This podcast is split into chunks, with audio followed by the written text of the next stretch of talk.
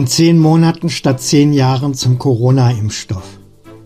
Lieferketten mit rund 70 Grad minus organisieren und kontrollieren.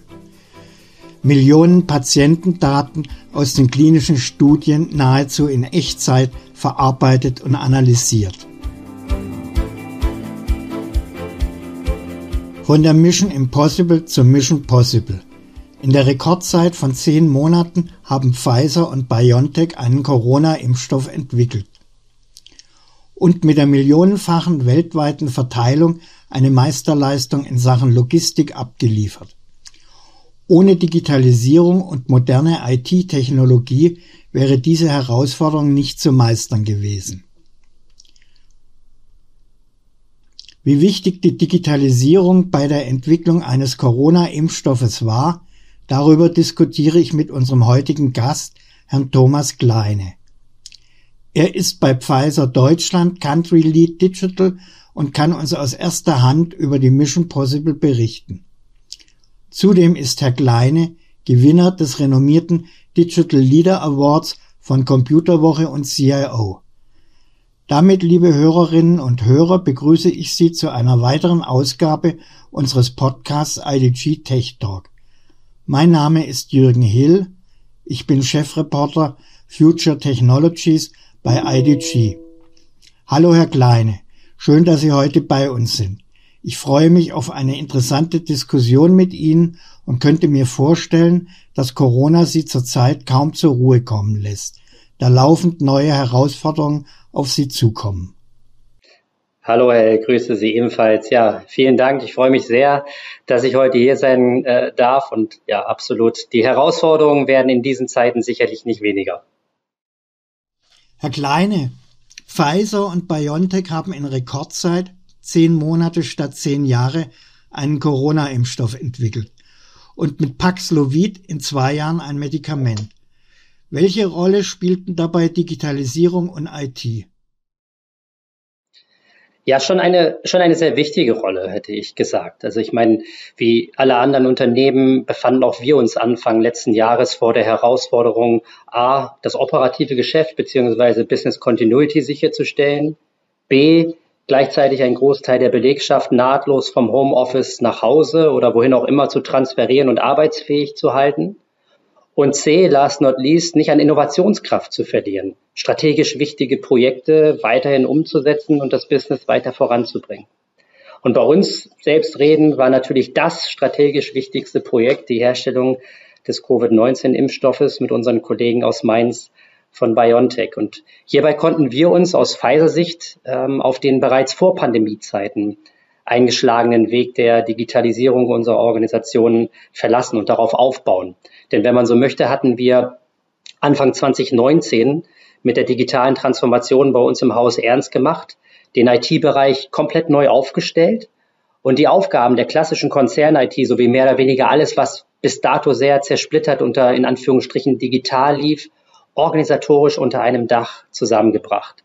Und gleichzeitig ähm, ist Pfizer Digital so der neue Name, Vorstandsressort geworden, mit direkter Berichtslinie an den CEO und nicht mehr wie vorher an den CFO.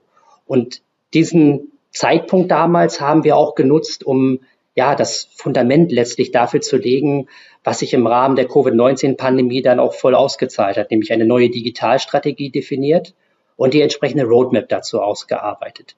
Und diese Roadmap wiederum, die haben wir ja at scale auch entlang der gesamten Wertschöpfungskette beim Covid-19-Impfstoff eingesetzt. Vielleicht paar Beispiele, die das, die das illustrieren. Also zum einen haben wir eine äh, KI-Lösung eingesetzt im Rahmen der Datenbereinigung bei der großen äh, klinischen Phase 2-3-Studie mit über 40.000 Teilnehmern. Dieser Prozess alleine, was die Datenbereinigung angeht, angeht, dauert normalerweise ungefähr 30 Tage. Mittels KI haben wir das hinbekommen, auf äh, unter einen Tag letztlich zu reduzieren. Darüber hinaus haben wir das gesamte Setup der Studie als solches weitestgehend virtualisiert, also beispielsweise auch ein Remote Monitoring oder Tracking des Studienfortschritts aufgesetzt. Ähm, Im Bereich Produktion Logistik haben wir ein GPS-basiertes Echtzeit-Tracking der Impfstoffe implementiert, um jederzeit die Kühlkette monitoren zu können. Wie Sie vielleicht ähm, wissen, muss der Impfstoff auf dem Transport vom Produktionswerk bis zur verimpfenden Stelle ultrakühl gelagert und transportiert werden. Und vielleicht ein letztes Beispiel noch. Wir haben auch auf unsere robuste und äh, hochskalierbare Data and Analytics Plattform bauen können. So haben wir beispielsweise, ja, sogenannte Impfstoff-Dashboards entwickelt, die uns Insights gegeben haben, wichtige KPIs zur Verfolgung beispielsweise produzierter Dosen im Vergleich zu den geplanten oder auch die Analyse von eingegangenen Bestellungen versus ausgelieferter Dosen etc. Also das sind so mal vielleicht ganz konkrete Beispiele entlang der Wertschöpfungskette, wie die IT eingezahlt hat auf die beschleunigte Herstellung des Impfstoffs. Sie brachten gerade verschiedene Beispiele wie Lieferketten, Studien etc. Wo brachte die Digitalisierung denn den größten Vorteil? Ja, das ist, es ist schwer, glaube ich, da einzelne Elemente herauszustellen. Ich glaube, ähm, wir müssen Digitalisierung viel mehr vielleicht holistisch, also gesamthaft betrachten und verstehen. Ähm, einmal, wie gesagt, generell, aber auch konkret bei dem Use Case hier. Also nur weil wir eben entlang der gesamten Wertschöpfungskette auf die IT als ja, zentralen Baustein gesetzt haben, konnten wir diese Geschwindigkeit erzielen.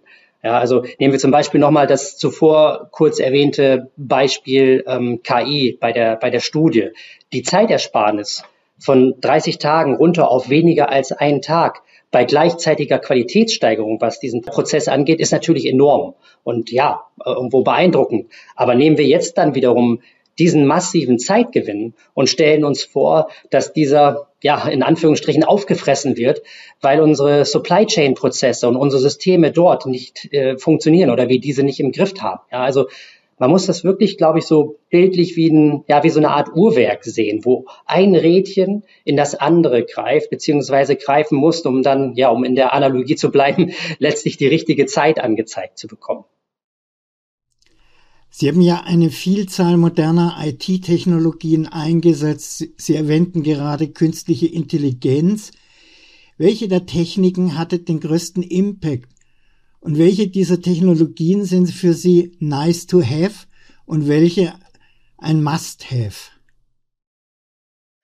Ja, also ich, ähm, ich glaube, alles, was wir an Technologie eingesetzt haben, ist, ist irgendwo ein Must-Have. Also gerade bei einem so kritischen Projekt wie ähm, der, der Entwicklung des Covid-19-Impfstoffs haben wir auf, ja, ich sag mal, jegliche Spielerei im Sinne von nice to have verzichtet und wirklich, ja, ich sag mal, radikal und konsequent geschaut, wo haben wir Technologien, die einen echten Outcome im Sinne von zum Beispiel Geschwindigkeit haben und lasst uns diese so schnell wie möglich skalieren. Also vielleicht auch hier ein Beispiel, um das zu konkretisieren. Unsere Produktions- und Logistikstandorte und insbesondere die, die direkt an der Impfstoffherstellung und beteiligt, äh, Verteilung beteiligt gewesen sind, mussten wir natürlich auch Anfang letzten Jahres unter ähm, Pandemiebedingungen fahren und auch dort das Risiko von Ansteckungen auf dem Werksgelände beispielsweise minimieren. Und geholfen hat uns hierbei beispielsweise der Einsatz von Augmented Reality und ich erwähne hier bewusst Augmented Reality, weil ähnlich wie Virtual Reality, auch Augmented Reality aus meiner Sicht immer noch teilweise so ein Nischendasein äh, fristet oder immer noch so als etwas geeky betrachtet wird und wo man irgendwo so noch auf die große Killer-App vielleicht wartet. Aber bei uns, ganz praktisch gesprochen, haben wir Augmented Reality für die Diagnose und Reparatur von Geräten an den Impfstoffproduktionsanlagen höchst erfolgreich eingesetzt. Das müssen Sie sich so vorstellen, dass wir beispielsweise durch den Einsatz von Smart Glasses oder auch Handhelds, also iPads zum Beispiel, die Techniker aus der Ferne mit Experten in den jeweiligen Produktionsstätten zusammenbringen konnten, die dann wiederum in der Lage waren, Ausfälle, Ersatzteilbedarfe etc. gemeinsam zu analysieren, obwohl sie sich physisch an völlig unterschiedlichen Orten befanden. Das heißt, das Risiko einer potenziellen Infektion konnte durch die Remote-Interaktion zwischen Offsite-Techniker und dem jeweiligen Mitarbeiter im Werk ausgeschlossen werden. Und dabei musste es aber auch nicht zwangsläufig immer ein externer Experte sein, der hinzugezogen wurde. Also diese genannte Augmented Reality Lösung äh, hat es beispielsweise den, ja, den Werksmitarbeitern auch erlaubt, durch eine Art digitale Schritt-für-Schritt-Anleitung Self-Service, ja, eine, eine selbstständige Analyse und idealerweise eine Lösung von einer potenziellen Störung an einer Maschine ja, zu beheben, beispielsweise auch direkt eine Bestellung von Ersatzteilen auszulösen über diese Lösung, denn wir haben das auch entsprechend ins Backend integriert. integriert. Also insofern gibt es da schon, glaube ich, auch an der Stelle jede Menge ähm, Technologien, die für uns essentiell waren und die wir nicht als eine Art Spielerei und nice to have äh, betrachtet haben. Wir haben jetzt viel über die Technologien gesprochen. Welche Rolle haben denn die operativen IT-Prozesse, also das klassische Brot- und Buttergeschäft wie Support, Cyber Security etc. eines IT-Verantwortlichen hier gespielt? Und inwiefern hat sich dies auf die beschleunigte Bereitstellung des Impfstoffes ausgezahlt?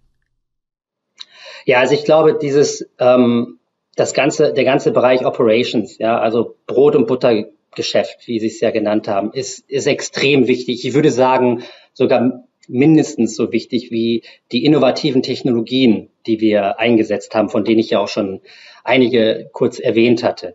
Denn all diese, diese Beispiele, ja, wie wir die digitale Transformation umgesetzt und auch skaliert haben, werden, wären nun ohne eine ja mindestens ebenbürtige Fokussierung auf das klassische Bread and Butter Business nicht möglich gewesen. Insofern war und ist ebenfalls ein essentieller Bestandteil unserer Digitalstrategie, wie das vermutlich nicht großartig anders ist bei den meisten anderen Unternehmen, ein sicheres, hochperformantes Core sowie robuste Operations. Vielleicht, ja, vielleicht mal drei Beispiele, um das auch im Kontext der des Impfstoffprojekts noch etwas zu, zu konkretisieren. Also wir haben Anfang letzten Jahres als wir in das virtuelle Arbeiten switchen mussten, den, den Rollout unseres sogenannten Digital Workplaces, der im Kern aus der Microsoft Office 365 äh, Suite besteht, ähm, sowie den entsprechenden Kollaborationstools massiv beschleunigt. Und dabei stand nicht nur das rein technische Deployment im Fokus, sondern auch das ganze Thema Enablement dieser Tools, dieser gesamten äh, Suite bei der Belegschaft. Dann des Weiteren das Team, welches an der Impfstoffentwicklung beteiligt gewesen ist, war über den gesamten Globus verteilt. Äh, natürlich auch hier in Deutschland. Und dieser Community, wenn Sie so wollen, haben wir innerhalb kürzester Zeit unseren VIP-Support zur Verfügung gestellt. Also wirklich so eine Art 24 mal 7 Concierge-Service mit beispielsweise dedizierten Support-Hotlines für technische Probleme, VIP-Flex für die priorisierte Abarbeitung von Anfragen an die IT, proaktive Versendung von Ersatzhardware an deren Homeoffice-Adresse und so weiter und so weiter. Und das Spannende hierbei ist, es sind manchmal dann durchaus diese vermeintlichen, ja, Commodity-Dinge, für die man dann, ja, plötzlich in, in Board-Meetings mit dem Business zusammen spontane Dankbarkeit und, und eine große Wertschätzung erfährt. Also das ist, das ist sehr interessant eigentlich. Und das dritte Beispiel ist natürlich der große Themenkomplex Cyber Security. Den vielleicht auch nochmal, ja, nur, nur angerissen. Also wir haben natürlich als Unternehmen im Rahmen der Pandemiebekämpfung eine ja sehr exponierte Rolle eingenommen. Und das hat uns zwangsläufig auch irgendwo noch verstärkter als vorher ins Fadenkreuz von Cyberkriminellen gebracht. Das hat sich auch in den Zahlen bei uns entsprechend ausgedrückt. Also wir haben gesehen, dass wir ähm, ja, die Attacken auf unsere IT-Infrastruktur, die haben sich verdoppelt in den letzten anderthalb Jahren. Wir sehen einen Anstieg von 260 Prozent gegenüber den beiden Vorjahren, was beispielsweise Third-Party-Kompromittierungen über beispielsweise Ransomware angeht und so weiter. Also das, das Thema hat an Relevanz gewonnen und speziell aus, auch, auch aus deutscher Sicht ist das für uns sehr, sehr kritisch und wichtig, weil wir ähm, Betreiber kritischer Infrastrukturen am Standort Karlsruhe sind. Dort haben wir ein sehr großes ähm, Distributionszentrum, was für die ähm, europaweite Verteilung des Impfstoffes eingesetzt wird. Und in diesem ganzen Bereich, im Bereich Cyber Security, IT Security, haben wir natürlich auch in den letzten anderthalb Jahren ja, massiv hochgerüstet, wenn Sie wollen, weiter investiert. Also nicht nur in die Technik als solches, sondern wir haben ähm, auch bei Mitarbeitern natürlich oder bei den Mitarbeitern versucht anzusetzen, Awareness-Kampagnen gefahren, ähm, versucht über Phishing-Simulationen Sensibilität für das Thema IT-Security zu gelangen, Gamification eingesetzt. Also alles Maßnahmen, um idealerweise eine nachhaltige Verhaltensänderung bei den Mitarbeitern auch äh, zu erzielen. Aber wie gesagt, auch ne, was ich gerade kurz erwähnte, sicherlich auch restriktivere IT-Security-Policies implementiert ist sehr stark hingehend, glaube ich, was man heutzutage auch als Zero Trust bezeichnet. Also beispielsweise hier USB-Slots an den Endgeräten für externe Datenträger blockiert, Multifaktor-Authentifizierung. Äh, wenn man äh, kommerzielle E-Mail-Anbieter über ähm, seinen Firmenlaptop aufruft, also beispielsweise wie GMX oder so, kommen die direkt in die Isolation beziehungsweise Quarantäne. Wir haben unsere Endpoint Security massivst ähm, erhöht und, und optimiert. Also da gibt es eine Reihe von, von Aktivitäten, Housekeeping kann man auch sicherlich sagen, die wir in den letzten ja, gut anderthalb Jahren äh, massivst erhöht haben, um eben in diesem Bereich auch optimal aufgestellt zu sein. Im Moment wird ja auch viel über das sogenannte IT-Business Alignment gesprochen. Wie wichtig war das denn bei Ihnen und wie können wir uns das praktisch im Rahmen des Impfprojekts vorstellen und welche Rolle hat es gespielt? Also das ist aus meiner Sicht ein elementarer, äh, elementarer Baustein. Ähm, dieses Alignment, äh, wenn man so will, drückt sich aus meiner Sicht perfekt in unserem Hauptclaim Science will win and digital will help us do it faster aus. Das soll heißen, als wir Anfang letzten Jahres mit diesem Projekt gestartet sind mit unseren Mainzer Kollegen, hat unser CEO uns alle hinter dem Spruch oder hinter dem kurzen Satz Science will win versammelt. Ja, das war so die Vision. Die Wissenschaft wird am Ende des Tages gewinnen, wird, wird über das Virus siegen. Und ähm, wir sind wissenschaftlich getrieben oder wissenschaftsgetriebenes Unternehmen, genauso wie, wie BioNTech. Und insofern war das sehr treffend und unser, unser Leuchtturm sozusagen. Und dann Wenig später, ausgedrückt vielleicht in, in Tagen oder ja, zeitlich ausgedrückt in Tagen, war es unser oberster äh, Chefwissenschaftler, Chefmediziner im Unternehmen, der hat diesen Satz Science will win ergänzt mit And digital will help us do it faster. Das heißt, aus meiner Sicht eine, eine ja, wunderbare Reflexion, was den, was den Stellenwert angibt der IT im gesamten Unternehmen. Und es kam halt, wie gesagt, nicht von mir oder von sonst jemanden aus der IT, sondern es war letztlich das Business, ähm, die das ergänzt haben.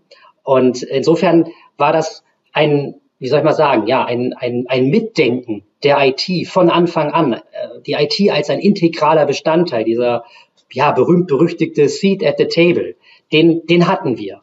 Und dies, das hat natürlich aus meiner Sicht auch unheimlich viel ja, mit, mit Vertrauen zu tun, ja, aus der sich dann auch diese Selbstverständlichkeit ergibt. Das ist ein Stück weit ja auch eine logische Konsequenz und diese Grundlage wiederum dieses Vertrauens wurde in der Vor-Corona-Zeit ge gelegt, ne, was ich vorhin schon erwähnt hatte, als wir uns organisatorisch neu aufgestellt haben, strategisch neu ausgerichtet haben. Dort haben wir aus meiner Sicht dieses Fundament dafür gelegt, dass wir ja ein sehr, sehr starkes IT-Business-Alignment wirklich gelebt haben und das dann auch effektiv und erfolgreich im Rahmen des Impfstoffprojektes eingesetzt haben und nicht erst notgedrungen in der Druck- beziehungsweise Stresssituation selbst Anfang letzten, letzten Jahres mangels Alternativen, und dass man sagt, okay, jetzt muss man halt mit IT irgendwas machen. Ja, und insofern hatten wir beispielsweise auch von Anfang an die sogenannten, ja, agilen, crossfunktionalen Teams, bestehend aus Business und IT als, ja, als eine Selbstverständlichkeit. Dass Ihre Mission Possible erfolgreich war, das können wir, glaube ich, alle in den Medien anhand der monatlichen Lieferzahlen verfolgen. Wenn Sie aus heutiger Sicht zurückblicken, was würden Sie anders machen? Was würde ich anders machen? Also ich glaube, äh, ich glaube wirklich nicht viel. Also ich glaube, wir haben sehr, sehr viel richtig gemacht. Im Gegenteil, ich glaube, wir haben ein Stück weit sogar ja einen neuen Standard vielleicht sogar gesetzt, der uns auch bei zukünftigen Produktentwicklungen helfen wird und der da zum Einsatz kommt, beziehungsweise das bereits tut. Sie erwähnten eingangs Paxlovid, ja, also die ähm, Pille gegen Corona, wenn man so möchte. Diese haben wir ebenfalls in ja fast gleich, gleicher Rekordgeschwindigkeit entwickelt, weil wir wiederum auf die gleichen Technologien und Prozesse wie beim Impfstoff vertraut haben und die eingesetzt haben. Und so etablieren die sich jetzt. Ja, so sind die das neue Normal ein Stück weit. Es gibt ja diesen, diesen Spruch, ähm, Innovationen von heute sind der Standard von morgen oder, oder können diese zumindest sein. Und ich glaube, das passt sehr gut auch auf den Use Case hier. Also insofern glaube ich, würde ich nicht wirklich viel, viel anders machen, sondern ich glaube, das meiste, wenn nicht sogar alles genau so wieder. Sie würden also alles genau so wieder machen. Wie schaut's denn aus, wenn Sie Ihre anderen CIO-Kollegen anschauen, andere IT-Leiter? Die stehen ja ebenfalls vor Projekten, die sie unter enormem Zeitdruck realisieren müssen. Hätten Sie denn für, für die ein paar Best Practices auf Lager? Ja, mit Best Practices ist das immer so eine, so eine Sache. Ähm, ja, also ich versuche es vielleicht mal einzugrenzen auf drei, zwei, drei konkrete Themengebiete ähm, im Sinne von Best Practices. Bereiche, hätte ich gesagt, äh, die für uns ähm, im Rahmen dieser Initiative bei der Herstellung des Impfstoffprojekts, glaube ich, ja, sehr ausschlaggebend gewesen sind. Also zum einen sicherlich das agile Arbeiten. Ja, also das hat uns einen, ja, einen massiven Schub gegeben. Und das ist ja in aller Munde. Aber ich erwähne das deswegen, weil ich äh, gerne gestehe, dass ich äh, zu, zu Agile ein etwas kritisches, vielleicht auch ja gespaltenes Verhältnis bisher hatte. Was viel damit zusammenhängt, dass ich äh, beruflich ein Stück weit anders sozialisiert worden bin, wenn Sie so möchten. Ich bin vor über 20 Jahren äh, in, in der IT äh, groß geworden. Da herrschte klassisch Wasserfall. Und das war auch in Ordnung so. Und es gab ja nicht wirklich was anderes. Und wir waren damit auch erfolgreich. Und natürlich dreht sich die Uhr weiter. Und ähm, man hört unheimlich viel von, von Agil und welchen Impact das haben kann.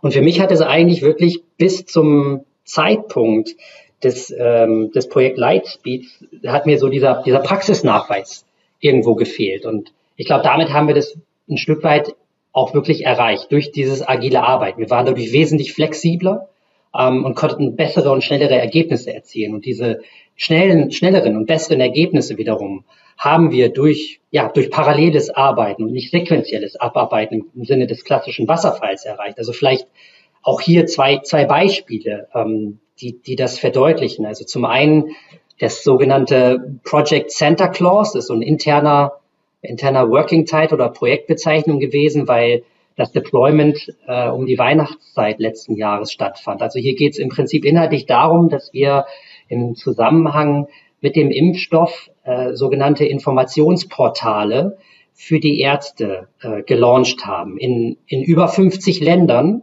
in nur sechs Wochen.